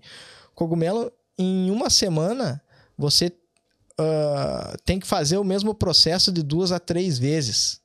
Então, na, na colheita, no desbaste, eu não sei, não entendo bem, mas. Ou seja, num ciclo de produção, você repete a mesma coisa várias vezes. Esse ciclo de produção na maçã é um ano. Hum. Né? A planta começa a brotar, chega a floração. Na floração, logo em seguida, você tem que fazer o raleio, você tem que podar, você tem que manejar, e assim vai, e completa o ciclo com a colheita. Ela perde as folhas no inverno, entra em dormência de novo. Passou um ano. No ano seguinte, que é para você ter a segunda vez daquela experiência, para você começar a ficar bom, dependendo da condição climática, o que você tem que fazer é completamente diferente. Hum. Ah, em vez de aplicar um produto para controlar uma doença em tal momento, tem que fazer diferente porque a condição climática é outra. Uh, deu estresse hídrico, tem que tirar mais fruta ou sei lá o que. Então, assim, para você pegar a experiência na cultura, vai longe, sabe? Então, uh, se pensa em fazer um, uma espécie de um curso, um treinamento para habilitar o pessoal a entrar com a produção de maçã. Uma coisa que leva aí um ano, um ano e meio. Ah, se pensa pessoal mais jovem, filho de, de, produtores, né? E fazer esse treinamento com o pessoal antes do pessoal implantar e que isso seja um requisito para eles utilizar os benefícios do governo, por exemplo, de auxílio, né? Que tem aí para adquirir equipamentos agrícolas, essas e coisas. E tem assim. mesmo esses auxílios? Tem. Você acha que o governo vai incentivar as pessoas a até para continuar no interior, né? Que eu acho que tem esse, esse problema aqui das pessoas é. ter o êxodo do interior e todo mundo querendo ir morar nas cidades, né? Eu acho que tem. Tem. No Brasil tem alguma coisa do gênero também. E, e aqui o pessoal diz a, Irlanda dos auxílios, né? Hum. É, abriu recentemente agora um que pode cobrir até 40%, se eu não me engano, dos investimentos em não sei se materiais permanentes, equipamentos, algumas coisas assim. Então, cara, você está precisando comprar um trator novo, por exemplo, você não vai aproveitar e pagar 60% do que vale? Vai, né? Então, e, e, ajuda bastante os produtores isso. É. E a agricultura aqui, eu acho que é o, o que eu vejo o problema aqui é que assim é muito pouca mão de obra, né?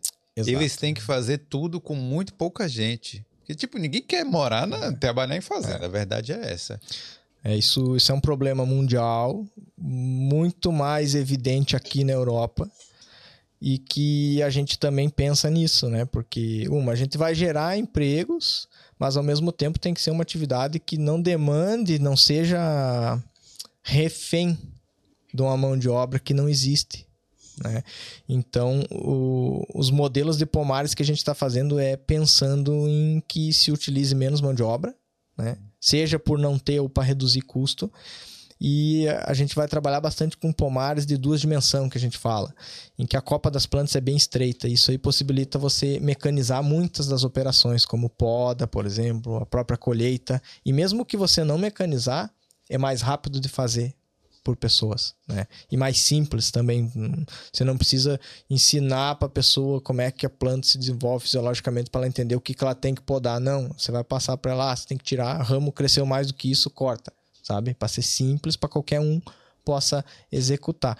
E a parte de, de, de, de robôs e colheitas com robôs, com drones, tá, tá logo aí, tá batendo na vi, porta. Eu né? vi um vídeo, é, não sei se é muita viagem esse vídeo também, que é o drone vai, aí ele tem uma câmera infravermelho, ele fala, bom, essa fruta ela tá já tá boa já. Então aí tem uma tesourinha lá no drone, corta. É assim mesmo? É assim, é assim. Eu participei. Mas isso é futuro ou isso é presente? Cara, eu diria que comercialmente é futuro, tá? Não é presente ainda. Já tem. Eh, eu participei de um evento na Itália em setembro do ano passado, se eu não me engano, e meio-dia do evento foi relacionado a, a, esse tema aí. Tinha seis ou sete empresas apresentando suas tecnologias de tudo que é tipo. Tinha esse, essa, essa empresa aí dos drones, tinha uma lá com, com, com um robô grandão lá que uh, colhia bastante e era caro. Tinha uma outra empresa que a visão deles é diferente, que eles querem um robô pequeno, mais simples, mais barato possível para que o produtor possa ter vários, ou que, por exemplo, um, um produtor de pequena escala possa adquirir também, que não se torne inviável para ele, e que o de grande escala, que vai ter bastante, quando estragar uma ou duas máquinas, não comprometa a produção dele. Porque se essa máquina grande, que colhe bastante, der algum problema e ele ficar Na uma mão. semana sem colher, é prejuízo. Né? A fruta fica pronta, tem que colher e pronto.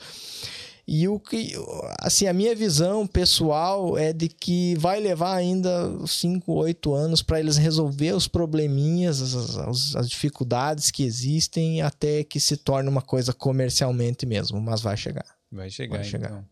E aí vai começar por aqui, provavelmente, pela Europa. Pelos pomares que tiver pronto para receber essa tecnologia. Entendi. Porque uma planta de parte estrutural complicada, o robô não tem a capacidade de desviar os ramos para colher para isso, né, para aquilo. Então, quanto mais simples for a parte física da planta, mais fácil é para você utilizar essas tecnologias. E é isso uma das coisas que a gente está levando em consideração no, nas nossas pesquisas aqui, que todo mundo está levando a nível mundial, então é isso, né? Não é só o fruto em si, vocês têm que basicamente modificar geneticamente ou selecionar geneticamente a, a árvore também para que ela cresça. Não, não geneticamente. É, na hora que você for fazer a poda, é, você deixar os ramos para formar aquela estrutura física que você quer. Entendi. É, você faz manualmente na planta durante a poda de formação nos três, quatro primeiros anos. Ah, é. entendi. É. E aí tem variedades que é mais fácil fazer, outras que é mais difícil, outras que são mais vigorosas, que não aceitam um determinado corte, enfim. Aí você tem que ver esses, esses detalhes, trabalhar para trocar o porta-enxerto, que é a parte da planta que é responsável pela raiz, é, é, sabe? Então tem, tem vários afinamentos aí que, que tem que ser feito através da pesquisa. Entendi. Vamos ver mais um aí? Ó, falando nisso aqui, o Alberto trouxe uns brigadeiros aqui, por isso que vocês estão Estão vendo aqui? É, eu vou, vou, ter que comer depois, viu? É, Mas obrigado. Próximos convidados, por favor, tragam também. É, esse aí foi uma cortesia da minha esposa, que isso trabalha aí, com isso. Obrigado, obrigado. É, como é o nome dela? Maria Cecília. Ma Maria Cecília, obrigado. A Sandrine está parabenizando ele e pergunta obrigado. assim: esse interesse pela maçã e pera, você vem do agro? É, essa seleção aí é bem, bem engraçado de, de, comentar, né? Essa, a culpada disso daí é minha mãe, né? É um beijo aí para minha mãe e meus pais aí que possivelmente estão assistindo. É, não tinha condição financeira para escolher. Na verdade, eu nem queria fazer faculdade, né? Eu nem sabia o que era faculdade. Eu me criei em Bom Jesus, uma cidade pequena de 10 mil habitantes, na região serrana do, do Rio Grande do Sul, me mudei para Vacaria, uma cidade de uns 50 mil habitantes, já foi uma mudança muito grande, né? Mas eu não sabia o que, que era faculdade, eu queria acabar o ensino médio, queria trabalhar, ganhar dinheiro, né? E ela disse, não, você precisa estudar. E a nossa condição era que eu estudasse numa universidade estadual que tinha na cidade onde nós morávamos. E o único curso que tinha aberto era o tecnólogo em fruticultura. E aí eu disse, ah, amanhã não vou fazer isso. Não, vai, vai lá e faz o vestibular. Faz o vestibular, pelo menos. Como é que você vai dizer que você não quer fazer uma coisa que você não conhece, né? E aquela conversinha da, da mãe para enrolar a gente. Sim. Aí fui fazer o vestibular. Pensei, ah, vou responder qualquer coisa aqui, não passo, né? E... Só que eu sou muito competitivo. Qualquer coisa que eu for fazer, eu vou dar o meu melhor, né? E eu peguei aquela prova e eu disse, bom, isso aqui eu sei, isso aqui eu sei. E passei. Mas aí eu cheguei em casa e disse, não, mãe, é... o combinado era que eu ia fazer a prova. Eu não vou. Ela disse, não, faz, faz um semestre. Se você fizer um semestre e não gostar, daí você desiste. Mas começa, vai ver como é que é. Aí comecei. Aí fiz um semestre, fiz o segundo semestre. Aí no segundo semestre eu consegui uma oportunidade de estagiar na Embrapa e foi ali que eu comecei a trabalhar com pera. Hum. E, e aí tomei muito gosto pela pesquisa. E a pera era uma coisa muito desafiadora, porque não era fácil de produzir. Né? Maçã já tinha bastante gente trabalhando. Uh, só que ao mesmo tempo era onde tinha oportunidades de empregar também. E eu morava num pomar de maçã. Eu morava, meus pais trabalhavam no, no Agropecuária Skill, que é o maior produtor de maçãs no Brasil. E no meu último ano da graduação, eu precisava trabalhar, porque tinha que fazer 20 quilômetros para a universidade e tinha custo com, com carro, combustível, né? E aí eu pedi emprego. Eu trabalhei um ano, tinha feito um estágio também na empresa. E então eu tinha. É, tava, eu morava dentro de um pomar de maçã, né? E trabalhei com pera. E daí ali eu resolvi fazer o mestrado, queria trabalhar com pera, fui trabalhar com pera, mas o grupo de fruticultura tinha experimento de pera, de maçã, de uva, de morango, de fisares, tudo que tinha a gente ajudava com tudo, né? Então a gente acabava aprendendo um pouco de tudo. E aí eu sempre trabalhei em paralelo experimentos com pera e maçã, pera e maçã, pera e maçã. E um dia eu falei pro meu chefe, não, eu não quero trabalhar com maçã, eu quero trabalhar com pera. E ele disse: Não diga isso, não diga estou aí hoje trabalhando com maçã, né? É. E, e a, mas a pera vai entrar em algum momento aqui? Vai. Vai. Vai porque também é uma cultura que, que não é tão consumida quanto maçã, mas também tem a sua importância econômica. E a gente pretende, a hora que firmar as pesquisas com a maçã, é incluir pera, ameixa, talvez mirtilo que também tem uma demanda econômica. Blueberry. Blueberry. Né? Não, mirtilo é mirtilo mesmo. Talvez cereja. Aí a gente vai, vai ver, talvez daqui 5, 8, 10 anos. Strawberry. Você já foi lá no centro de Dublin que tem as, as senhoras lá vendendo morango? Não, não. Elas eu conheço aqui, acho que é os assim. morangos de Wicklow, né? Que é famoso, acho, não é Wicklow? Wexford. Wexford, é. exato. É. Já e... consumi, mas nunca fui lá. Não, então é, as, as velhinhas lá ficam gritando ah, Strawberry no centro de Dublin. É. Parece que você tá aí em 1950, não, não é nada atual. E é, você uma... não pode tocar na fruta. Não pode tocar, viu? Ah, Se você for lá e quiser tocar, a mulher dá um tapa na sua mão e fala assim, ó, oh, para você quiser tocar, vai na Marks Spencer. Mas tá certo, cara. O, o que mais me agonia é a, a pessoa vai lá no supermercado e começa a cavocar lá na gôndola, lá, cara, bate um fruto no outro, dá, enfia a unha nesse aqui, sabe? Tipo, dá tanto trabalho produzir uma fruta boa, fazer com que ela chegue pro consumidor e aí a pessoa vai lá e começa a jogar um fruto para um lado para o outro e sabe o, é, é, é, sensível. Tem fruto Sim. que, por exemplo, a maçã ela bate, você não nota, mas acaba machucando a, a a polpa escurece, oxida e, né? E uma pera, por exemplo, o problema é, uma, é, por fricção, raspa uma casca na outra e fica aquela parte escurecida, feia, né? Então, uh, pega o fruto lá se for levar para casa, sabe? Ou chega lá e pega dá aquela apertada assim para ver se tá maduro, né? Se não tá maduro, ela deixou machucado lá o fruto. Pô, mas aí não dá pra é só olhando lá. Uma, alter, uma alternativa que você notar é as embalagens. Hum. Agora vem embalado seis frutos, uma redinha, uma coisinha. Isso aí diminui bastante o manuseio dos frutos, é. né? São, são várias estratégias que o povo criou aí para tentar. É, o que eu não gosto é do plástico em tudo. Pô, você compra é. um saco de maçã, vem cheio de plástico, para que aquilo? É. Pode vir um, aquela caixinha, um papelzinho, uma coisa mais, mais simplificada. Exato.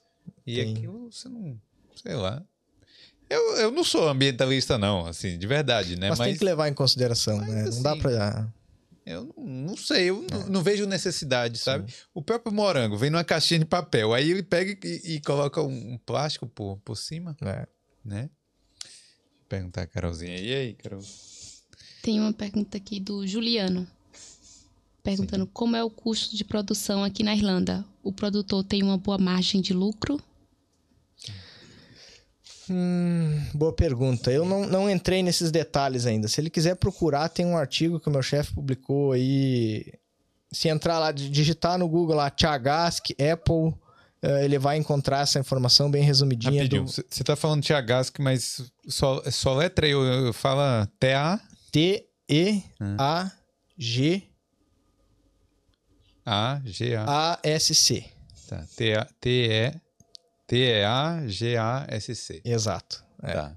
É só pra Que- galera saber aí, É. porque é um, é um nome irlandês, né? Não Eu acredito que sim, é, porque não tem um, um significado, não é uma sigla de alguma coisa, né? Sim, sim. E, mas assim, de forma geral, a margem de lucro não é muito, muito grande, não. Do- da forma que está se produzindo maçã aqui hoje, não.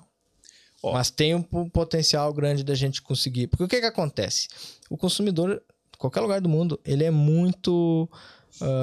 para ele tem que ser uma fruta boa, top. E na maçã tem várias classificações de categoria. E o produtor recebe por aquela classificação.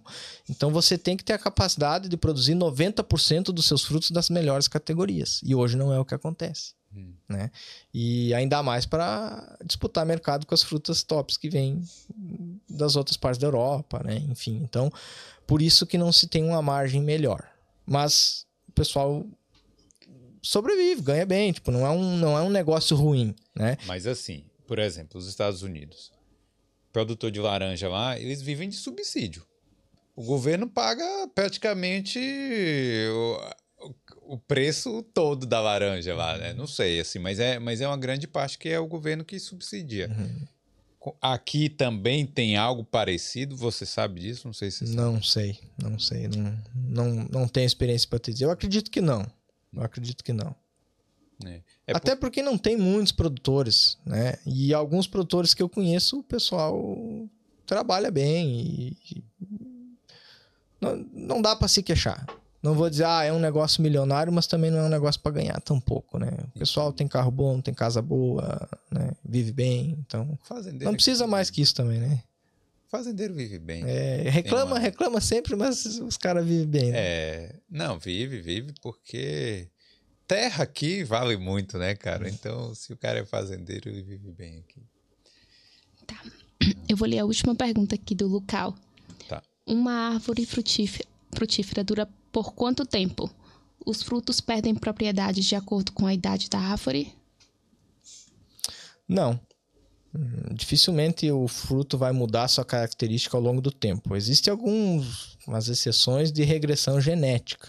Se a planta sofrer um um estresse muito grande por longos períodos, ela pode, por exemplo, essas variedades que surgiram de peras vermelhas, por exemplo, foram mutações de uma pera verde, né? E aí quando ela sofre uma pressão muito grande, ela pode regredir e voltar a ser aquele fruto verde que era antes. Isso pode acontecer, mas é são, são exceções, né?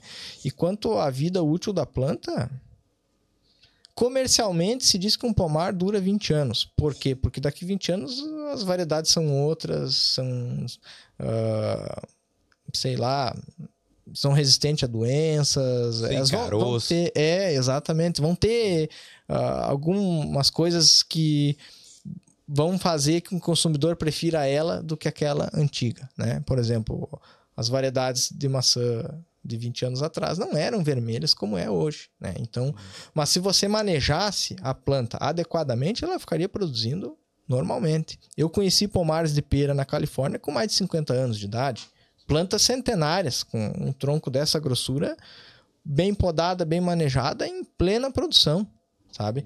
Só que é mais difícil de você, você tem que subir na escada para colher, é uma copa mais complicada de podar. Comercialmente não é tão bom. É Mas- gourmet, né? É aquela que É. o cara só consegue vender. Mas se você quer algumas- ter no teu quintal lá e você cuidar dela, dura pro resto da vida. É. O resto da vida. É, é interessante, viu? Então, pessoa mantendo o, o- é a única coisa porque vai evoluindo tanto que aí a- o agricultor tem que se adaptar, né? Exatamente, exatamente. Seja com a forma de produzir ou seja com as variedades. Entendi. É. Pô, mas que legal, cara. Então é isso, né, Carolzinha? Sim. Ah, Tem alguns diga. comentários aqui, acho que sua mãe, seu pai, Denise e Álvaro. É, são eles. E o Duda fala que o grupo Pomáceas cabe o Desk. Ah, um abraço direto dos pomares de São Joaquim. Obrigado, um abração pra todo mundo aí. Um salve aí. Salve, não, né? Um abraço aí para Álvaro e Denise. E quero mandar um abraço também aqui para Thaís, que tá comentando aí, que tá sempre comentando aí no Boulder. É, Então é isso, cara. Pô, obrigado. É bem legal, né? Bem interessante, diferente aí, né? A gente nunca tinha conversado assim com alguém que trabalha aí com a pesquisa, principalmente de, de frutas aqui. E quero te agradecer e quiser deixar algum recado aí, quer dizer alguma coisa. Eu que agradeço, te parabenizo pelo trabalho que você faz, né? Os vídeos, os podcasts aí com diferentes profissões, né? E, e sempre mostrando a realidade, né? Não, não, não fantasiando, né? Porque é, quando você está querendo mudar, ah, você quer a parte boa, né? Mas vem a parte difícil também, né? Que é deixar a família para trás, é os perrengues que acontecem aqui, né? Então é, é bacana quando você encontra um conteúdo, quem está se preparando para vir ou quer conhecer, né? Ver se é aquilo que ele quer. É bom encontrar um, um material sério, né? Com, e a diversidade de gente que você traz aqui é, é incrível, né? Para, parabéns. Mas é bom porque eu, eu, acabo conhecendo histórias diferentes assim e, pô, profissões diferentes, né? Coisas que, a, que você tá falando aqui que eu nunca imaginava, que para mim são novidades mesmo, Sim. sabe? Então é isso aí, ó, galera. Não esquece de deixar o, o joinha aí, deixa o like aí nesse vídeo. O Alberto tá no Instagram também, no LinkedIn também? Também. Se alguém tiver lá algum interesse na pesquisa, quiser trabalhar aqui na Irlanda, pode te procurar? Pode, pode sim. Pessoal que estiver envolvido com fruticultura aí, na, seja na, na graduação, na pós-graduação, quiser tentar um, um, doutorado pleno aqui, também vai ter as oportunidades, né? Pode entrar em contato, a gente conversa, ver se existe a possibilidade, programar direitinho aí, vai ser um prazer, porque eu fiz bastante estágio fora, no Brasil e fora do Brasil, e foi uma coisa muito boa, assim, para minha carreira e para. Não pra, só para carreira, mas pessoalmente, né? A gente conhecer as outras. Outras coisas que existem, né? E. Tudo porque sua mãe disse lá, vai Exatamente, fazer seis meses é. lá da faculdade. Então, sempre que a gente puder ajudar também o pessoal que está nisso aí, né? É um, é um prazer. Já tive a felicidade de consegui um aluno aí de Pelotas, tem mais dois vindo e já tem mais dois em conversa aí também para vir aí no ano que vem. Então, as portas estão abertas aí para quem tem vontade de trabalhar, sempre vai ter oportunidade. É isso aí, ó. E daqui a 20 anos aí a melhor maçã do mundo vai ser aqui da Irlanda, né? Não digo a melhor do mundo, mas nós vamos ter maçã boa aqui, bem em breve. Isso aí. Então, obrigado. Obrigado aí, Cícero, também pelo brigadeiro aí. E a Betina também. Betina. Tá aqui. Então é isso. Alberto, manda um tchau nessa câmera aqui. Até mais, Valeu, pessoal. galera. Tchau.